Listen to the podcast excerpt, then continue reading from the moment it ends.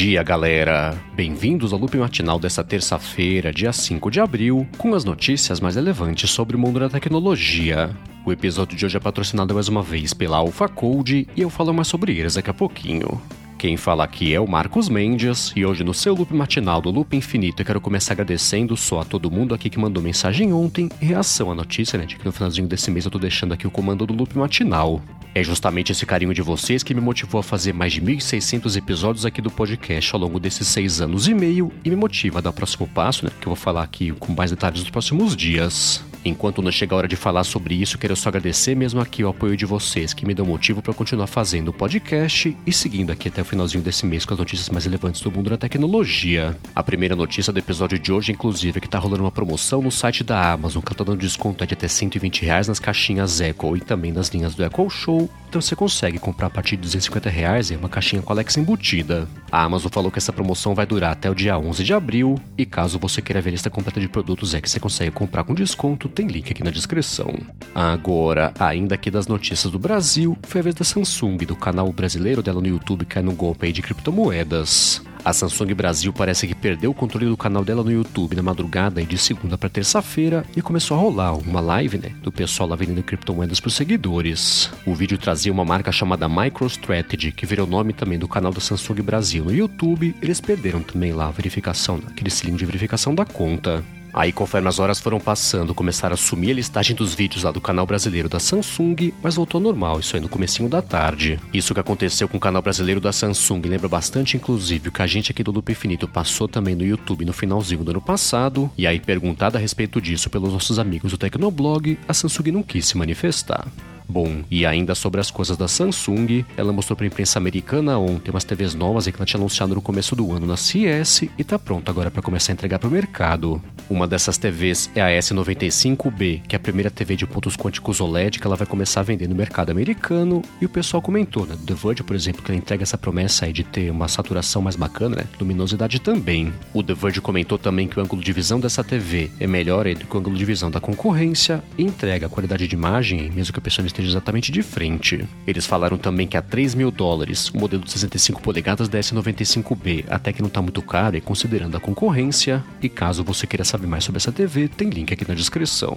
Agora, uma outra TV também que a Samsung mostrou para o pessoal do The Verge é um modelo novo, é daquela TV The Frame, que parece um quadro lá que é colocado na parede. Para a geração desse ano, a Samsung apresentou inclusive um modelo que é fosco na tela e não é brilhante aí, né? Tão reflexivo como tradicionalmente é com as TVs, e toda mais ainda, né? A impressão aí de que é uma textura lá que é um quadro e não uma TV. Na demonstração, a Samsung colocou diversas obras de artes nessas TVs e colocou as TVs na parede, né, dando bastante impressão de que eram quadros que estavam pendurados. E o Devode falou, né, que chegar bem perto para ver os pixels, na verdade, para acreditar que era uma TV de verdade. Essa TV está sendo lançada lá fora custando a partir de mil dólares para o modelo menor com 43 polegadas e mais de 4 mil para o modelo 4K que tem 85 polegadas e também, né, para ver o review completo que eles publicaram lá no The Verge tem link aqui na descrição. Agora, saindo aqui do mundo das TVs, mas continuando no mundo da Samsung, ela anunciou lá na Índia por enquanto só o Galaxy M33 5G. Esse foi o 12 telefone anunciado pela Samsung em 2022 e ele tem como destaque o fato da bateria ser bem grande, né, com 6.000 mAh. De resto, ele tem uma tela de 6,6 polegadas, 128 GB de espaço, tem 6 ou 8 GB de RAM, né? tem duas opções só, tem quatro sensores na parte de trás com até 50 megapixels e processador Exynos 1280. Ele vai custar na Índia equivalente aos 1.200 reais para a versão com 6 GB de RAM e os 1.300 também para a versão com 8 GB de RAM e não tem previsão aqui, pelo menos por enquanto, de preço lançamento no Brasil. E enquanto isso, no mundo dos jogos, a Epic falou que ela conseguiu levantar quase 150 milhões de dólares aí com Fortnite para a Ucrânia. Ela tinha prometido que por duas semanas ela ia doar os ganhos aí do Fortnite para iniciativas humanitárias para poder ajudar a Ucrânia e tinha falado, né, que em 24 horas só tinha levantado 36 milhões. Aí ao final dessas duas semanas ela falou agora que levantou 144 milhões e doou, por exemplo, para Direct Relief, United Nations High Commissioner for Refugees, United Nations Children's Fund e World Food Program. E caso você queira saber mais sobre isso, né, como ajudar também a Ucrânia, tem link aqui na descrição. Bom, e agora eu vou falar sobre o Google, que vai começar a oferecer patinetes elétricos lá para convencer o pessoal a voltar para o trabalho presencial. Isso nos Estados Unidos, né? Claro, começando por lá. Eles fizeram uma parceria com uma startup chamada Onag, que faz os patinetes aí por mil dólares. E a assinatura também, né? Pra quem não quiser comprar, que custa 50 dólares por mês. E a assinatura, que o Google vai dar de presente lá pros funcionários. Parece que a ideia aqui é agradar o pessoal, por exemplo, que não quer pegar um ônibus, né, metrô também, nem o transporte coletivo lá que o Google disponibiliza para levar o pessoal do trabalho para casa e de casa para o trabalho. Agora espera para ver, né? Se isso ajuda a convencer o pessoal a voltar de vez ao trabalho presencial.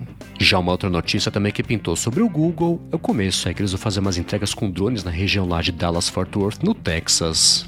Essa iniciativa da Wings, na verdade, que é uma outra subsidiária aí da Alphabet, eles falaram, né, que vou começar com poucos parceiros aí, incluindo a EasyVet também a Walgreens. A Wings aproveitou para divulgar um vídeo também explicando pro pessoal como é que vai funcionar essa entrega de produtos com drones e caso você queira matar a curiosidade, né, porque vai começar bastante limitado nos Estados Unidos, tem link aqui na descrição.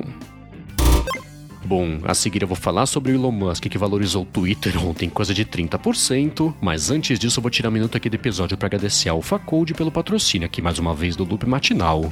A AlphaCode é uma empresa especializada no desenvolvimento de aplicativos e sistemas também para empresas que querem fazer sua transformação digital. Ela sabe que o mercado de tecnologia tem muitas oportunidades. Ela já fez mais de 200 aplicativos para Android e para iOS também já, que foram baixados já mais de 20 milhões de vezes. Ela quer ajudar você agora que tem o sonho também de ser programador.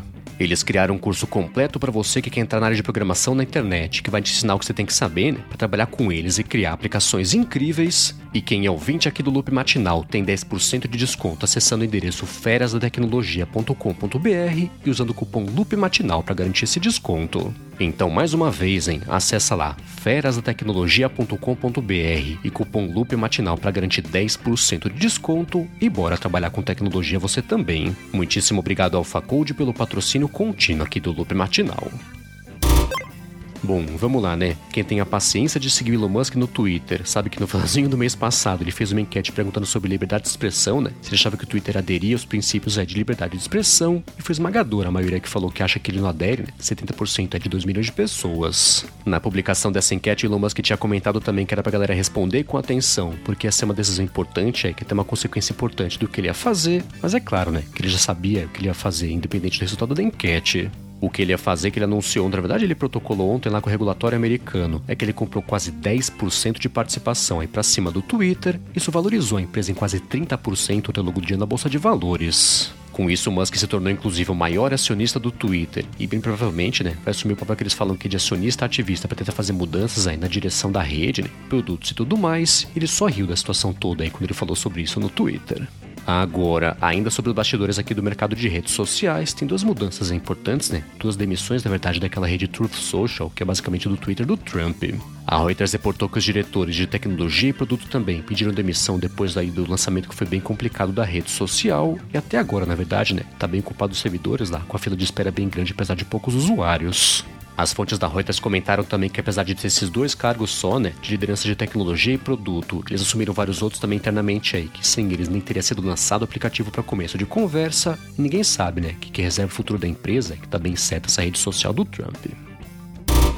E enquanto isso, no mundo da Apple, o analista John Donovan comentou: ele tem fontes boas no mercado de suprimentos. Comentou que a Apple cortou em 9 milhões o pedido de produção para os iPhones ainda esse ano e tem expectativa de que tenha mais cortes nas próximas semanas. Isso vem dias depois de ter aparecido a notícia também de que ela estava cortando em 20% a fabricação dos iPhones SE, o que o analista Mintico comentou, que se traduz em mais ou menos aí uns 5 a 10 milhões de telefones a menos que ela vai fazer. Aí agora o analista John Donovan comentou que a demanda da linha dos iPhones 13 também está abaixo do que a Apple vinha esperando, e foi por isso que ela cortou bastante aí também em relação ao que ela planejava fazer até o finalzinho desse ano em fabricação. E ainda sobre as coisas da Apple, encerrando aqui o episódio de hoje, tem mais Ming Chi né, que tá bem falante no Twitter de que ele fez uma conta aí já faz umas semanas. Ele publicou um tweet engrossando o coro do pessoal que tá achando que 2024 a Apple vai mesmo lançar um iPhone que vai ser o equivalente ao 16 com o Face ID embaixo da tela, que foi um rumor levantado recentemente aí pela analista Young Aí agora o Ming Chico falou que ele acha mesmo que isso vai acontecer e que a Apple inclusive dominou já a tecnologia de fazer o Face ID embaixo da tela, mas não vai colocar ele tão cedo é por questões mercadológicas. É bem provável que isso seja porque no iPhone 16 esse Face ID embaixo da tela pode ser a única grande novidade apresentada pela Apple, então não faz sentido ela basicamente queimar essa novidade, apesar de, de acordo com o Ming Chico, tá pronta a tecnologia para fazer isso.